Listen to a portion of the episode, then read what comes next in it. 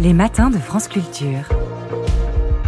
Guillaume Erner. C'est l'une des grandes propositions faites par Emmanuel Macron lors de sa visite lundi au Salon de l'Agriculture, la mise en place de prix planchers pour une meilleure rémunération des agriculteurs. Depuis, la polémique est là. Est-ce une bonne chose ou pas pour vous faire votre opinion? Nous sommes en compagnie Thierry Pouche. Bonjour, vous êtes économiste. Vous êtes chef du service études et prospectives de l'Assemblée permanente des chambres d'agriculture à Paris. Thierry Pouche, il faut tout d'abord nous expliquer en quoi ça consiste un prix plancher. On peut prendre l'exemple du salaire minimum, qui sur le marché du travail est un prix, du travail, en dessous duquel un employeur ne peut pas embaucher euh, un salarié, bon, abstraction faite des temps partiels évidemment. Donc c'est un prix qui se situe en général au-dessus du prix du marché, euh, ce prix de marché étant lui-même fluctuant, euh, ce qui peut poser problème d'ailleurs, mais c'est un prix en dessous duquel un acheteur ne peut pas se procurer une quantité de marchandises. Le prix est fixé au-dessus, donc ça permet de rémunérer le producteur, même si ça présente un certain nombre d'inconvénients qu'on va certainement évoquer. Et alors, ça veut dire qu'aujourd'hui, si je veux acheter un litre de lait au producteur à 25 centimes, le cours est aux environs de 50 centimes, j'ai le droit de le faire Absolument.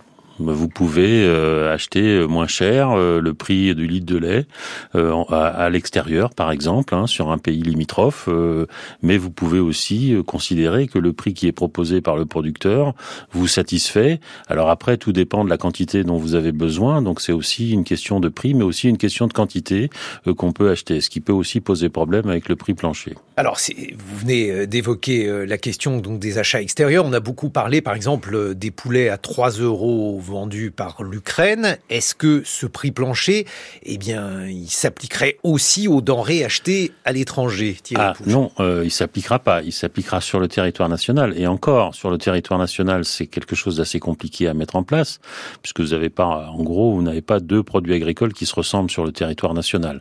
Donc, il faudra certainement euh, réfléchir à des prix ou régionaux ou départementaux, ce qui peut aussi, en fonction des départements, créer des distorsions de concurrence d'un département à l'autre.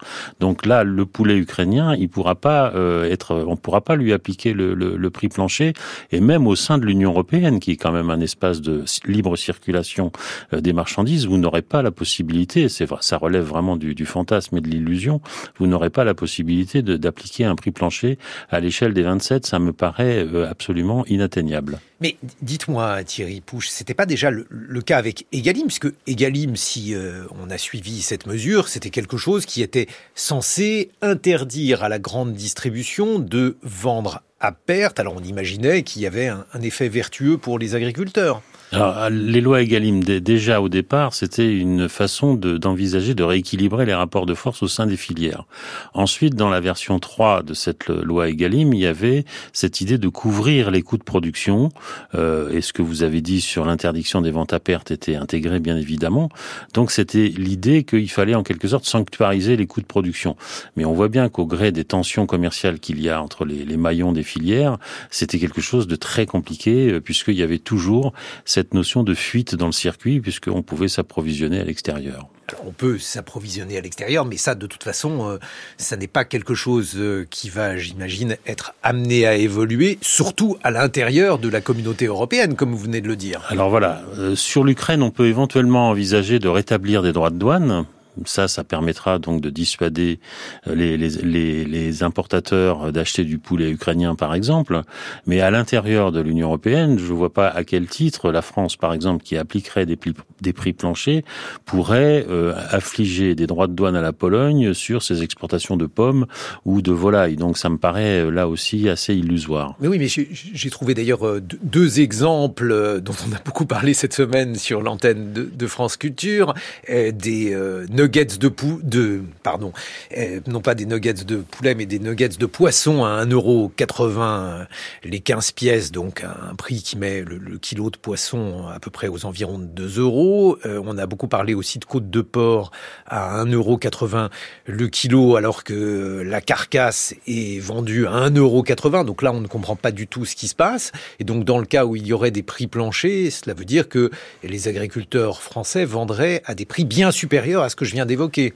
On a déjà l'expérience, puisque vous évoquez la, filière porcine, on a l'expérience de, de l'année 2016 ou 2017, je ne me souviens plus très bien, où on avait voulu augmenter le prix du porc qui était descendu très bas. Donc on l'avait mis à 1,40€ de, de, de, de, sur le marché, et puis les acheteurs, c'est-à-dire les transformateurs... 1,40€ le, le, le, kilo, complet. ça veut dire qu'aujourd'hui, il est, je crois, à 1,80€ à peu près. C'est ça, voilà. Euh, donc à l'époque, il était tellement bas qu'on avait fixé un prix de référence à 1,40€, et le, le constat a été très vite établi, c'est que les acheteurs industriels, notamment de la transformation, pour faire des produits de charcuterie, salissonnerie, s'étaient détournés de la production française pour aller en chercher plutôt en Espagne où c'était moins cher, et il y a eu la formation de stocks de viande pour les agriculteurs qui était difficilement gérable, parce que ça c'est un aspect aussi très important, c'est que si le producteur n'arrive pas à vendre la totalité ou même une partie de sa production, il va falloir qu'il gère ses stocks et donc il aura certainement le réflexe de demander des compensations financières pour gestion de ses stocks qui ne sont pas en plus euh, éternels. Hein. Il faut, au bout d'un moment, il faut vendre la marchandise. Mais alors, ce qui est encore plus compliqué, c'est euh, lorsqu'un producteur de, de, porc, par exemple, vend sa viande à 1,80€ le kilo comme aujourd'hui, est-ce que ça veut dire qu'il ne touche que cela? Non, il y a des aides par ailleurs euh, de la politique agricole commune qui lui permettent de compléter ses revenus. Sur la filière porcine, euh, historiquement, la politique agricole commune couvre très très peu euh, la, la, viande porcine. Hein. C'est plutôt euh, le lait, par exemple. C'est plutôt le lait, les céréales, la, viande bovine, le sucre, qui étaient les, les, principales filières couvertes par la politique agricole commune au travers de prix d'intervention ou d'aides directes après 1992. là, pour la filière porcine, c'est un peu plus compliqué. Il, faut, c'est pour ça d'ailleurs qu'il y a une volatilité assez importante de, de, de ces prix de, de, la viande de porc. Euh, l'essentiel pour un producteur, c'est de couvrir ses coûts de production, bien entendu, sachant que la filière porcine en plus a une caractéristique importante à, retenir, c'est que c'est une filière très endettée. Euh, il faut des bâtiments, euh, il y a le coût de l'aliment pour animal, etc. Donc c'est une filière très endettée. Donc le prix doit non seulement couvrir le coût de production, mais aussi tous ces aspects-là, c'est-à-dire le remboursement des créances pour le producteur. Mais alors justement, sur, sur quelle base la PAC est-elle décrétée? Est-ce qu'on considère que les producteurs de porc gagnent mieux leur vie que les producteurs de lait Parce que vous venez de dire que ça n'est pas vraiment le cas, Thierry Pouche. Alors, depuis deux ans, euh, étant donné qu'il y a eu un recul de, du, du, cheptel, euh, que ce soit en viande bovine, en, en lait et, en viande porcine, euh, ça a provoqué une raréfaction de l'offre et comme la demande est un petit peu repartie à la hausse, on a eu un déséquilibre de marché. Donc le prix du porc a automatiquement évolué dans le sens de la hausse et les producteurs s'en sont satisfaits depuis deux ans. Mais alors ça c'est terriblement compliqué parce que je, viens de dire dans le New York Times qu'aux États-Unis c'est l'inverse, il y a une surproduction de porc mmh. et alors c'est au contraire le, le prix qui chute euh, aux États-Unis parce que les producteurs ne parviennent pas à écouler euh, la viande porcine en quantité suffisante. Alors, est-ce que ça, par exemple, ça serait une perspective euh, pour les éleveurs porcins français vers l'exportation, Thierry Pouche Est-ce que ça peut fonctionner comme ça? Alors, ça, ça peut. L'exportation peut être justement une soupape de sécurité. Si vous n'arrivez pas à écouler euh, la viande sur le marché intérieur, vous avez toujours la possibilité euh, d'exporter euh, ce que ce que vous avez produit. La difficulté, c'est que vous êtes après sur un marché mondial extrêmement concurrentiel et que comme la demande mondiale de porc évolue dans un sens relativement favorable, vous allez être confronté à des producteurs qui vont peut-être avoir des coûts de production moins élevés que vous. Donc c'est un peu une spirale sans fin, euh, cette histoire de marché.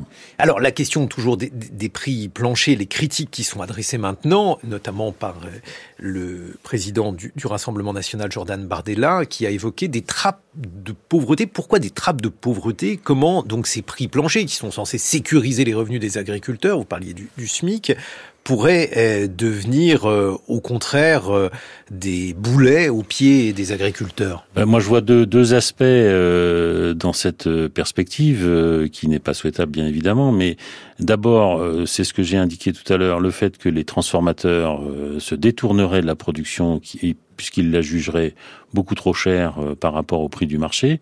Donc il y aurait des phénomènes d'importation qui laisseraient euh, les producteurs euh, dans une, espèce de, de stockage et d'invendu. Donc ça pourrait se répercuter sur les prix. Et la deuxième, le deuxième phénomène, c'est que il n'est pas exclu que la différence qu'il y a entre un prix plancher qui est au-dessus du prix du marché et ce prix du marché puisse être répercuté par l'industriel ou le distributeur sur le prix à la consommation. Et là, les consommateurs, et c'est ce qu'on voit depuis à peu près un an et demi, les consommateurs se détourneraient de la production française pour aller acheter un peu moins cher ailleurs des produits qui seraient importés et à moindre coût. Oui, mais d'un côté, il y a une réalité euh, aussi des coûts de production. C'est-à-dire que si euh, le lait euh, eh bien, ne peut pas être vendu en deçà de, de, de 50 centimes, même si, je ne sais pas, le lait polonais était produit à une somme inférieure, ce qui doit d'ailleurs probablement être le cas, eh bien, il n'est pas possible pour un, un, producteur français de le vendre en deçà de, de ce cours-là, non?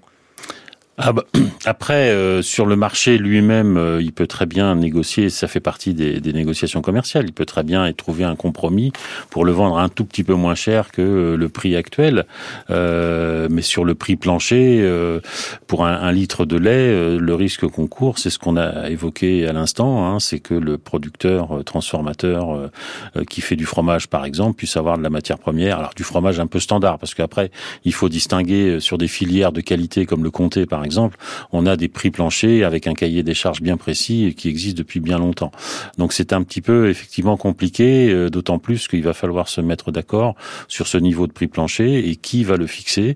Euh, il y avait eu une proposition de loi au mois de novembre euh, qui considérait que les interprofessions devaient être à, l'origine de ce prix plancher. Et alors, étonnamment, on a dit que pour ce qu'on appelle le modèle Lidl, il y avait là une efficacité des prix planchers. Je dis étonnamment parce que Lidl étant euh, un hard discounter, comme on dit en français, on pourrait imaginer qu'au contraire, il étrangle les producteurs. Alors, d'après ce que le, le, le, le, PDG de Lidl dit, euh, c'est pas sa, sa, pratique justement. c'est assez étonnant. Il n'a pas intérêt à, il a pas intérêt à dire que dans les dans les faits, euh, manifestement, il essaye de fidéliser des producteurs justement pour avoir suffisamment de volume à des prix qui soient situés un petit peu au-dessus du marché. donc de ce point de vue-là, il a un approvisionnement régulier. Donc c'est à la limite, ça pourrait être considéré Lidl comme une espèce de laboratoire de ce prix plancher. Hein. Parce que les agriculteurs critiquent beaucoup la grande distribution, la loi LME qui mmh. était censée donc là aussi permettre aux agriculteurs de gagner suffisamment leur vie a été appelée loi Michel Édouard.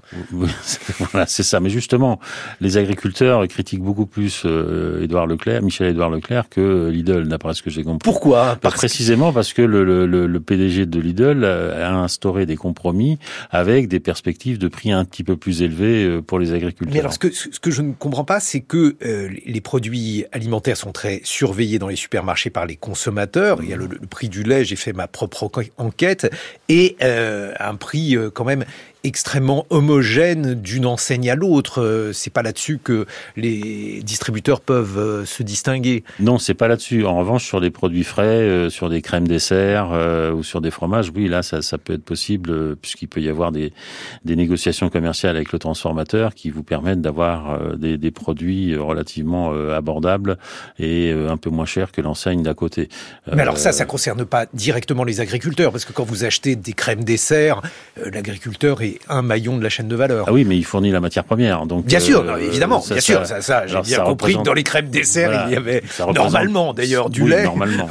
Ça représente peu sur le volume euh, total du produit fini, euh, puisqu'il y a aussi tous les, les parfums, les, tous les autres ingrédients, plus l'emballage, notamment le verre ou le carton. mais il y a quand même la matière première, donc il faut qu'il y ait un compromis quelque part commercial pour obtenir un prix suffisamment rémunérateur. Merci beaucoup Thierry Pouche. Je rappelle que vous êtes économiste, chef du service études et prospectives de l'Assemblée permanente des chambres d'agriculture de Paris. 7h56 sur France Culture.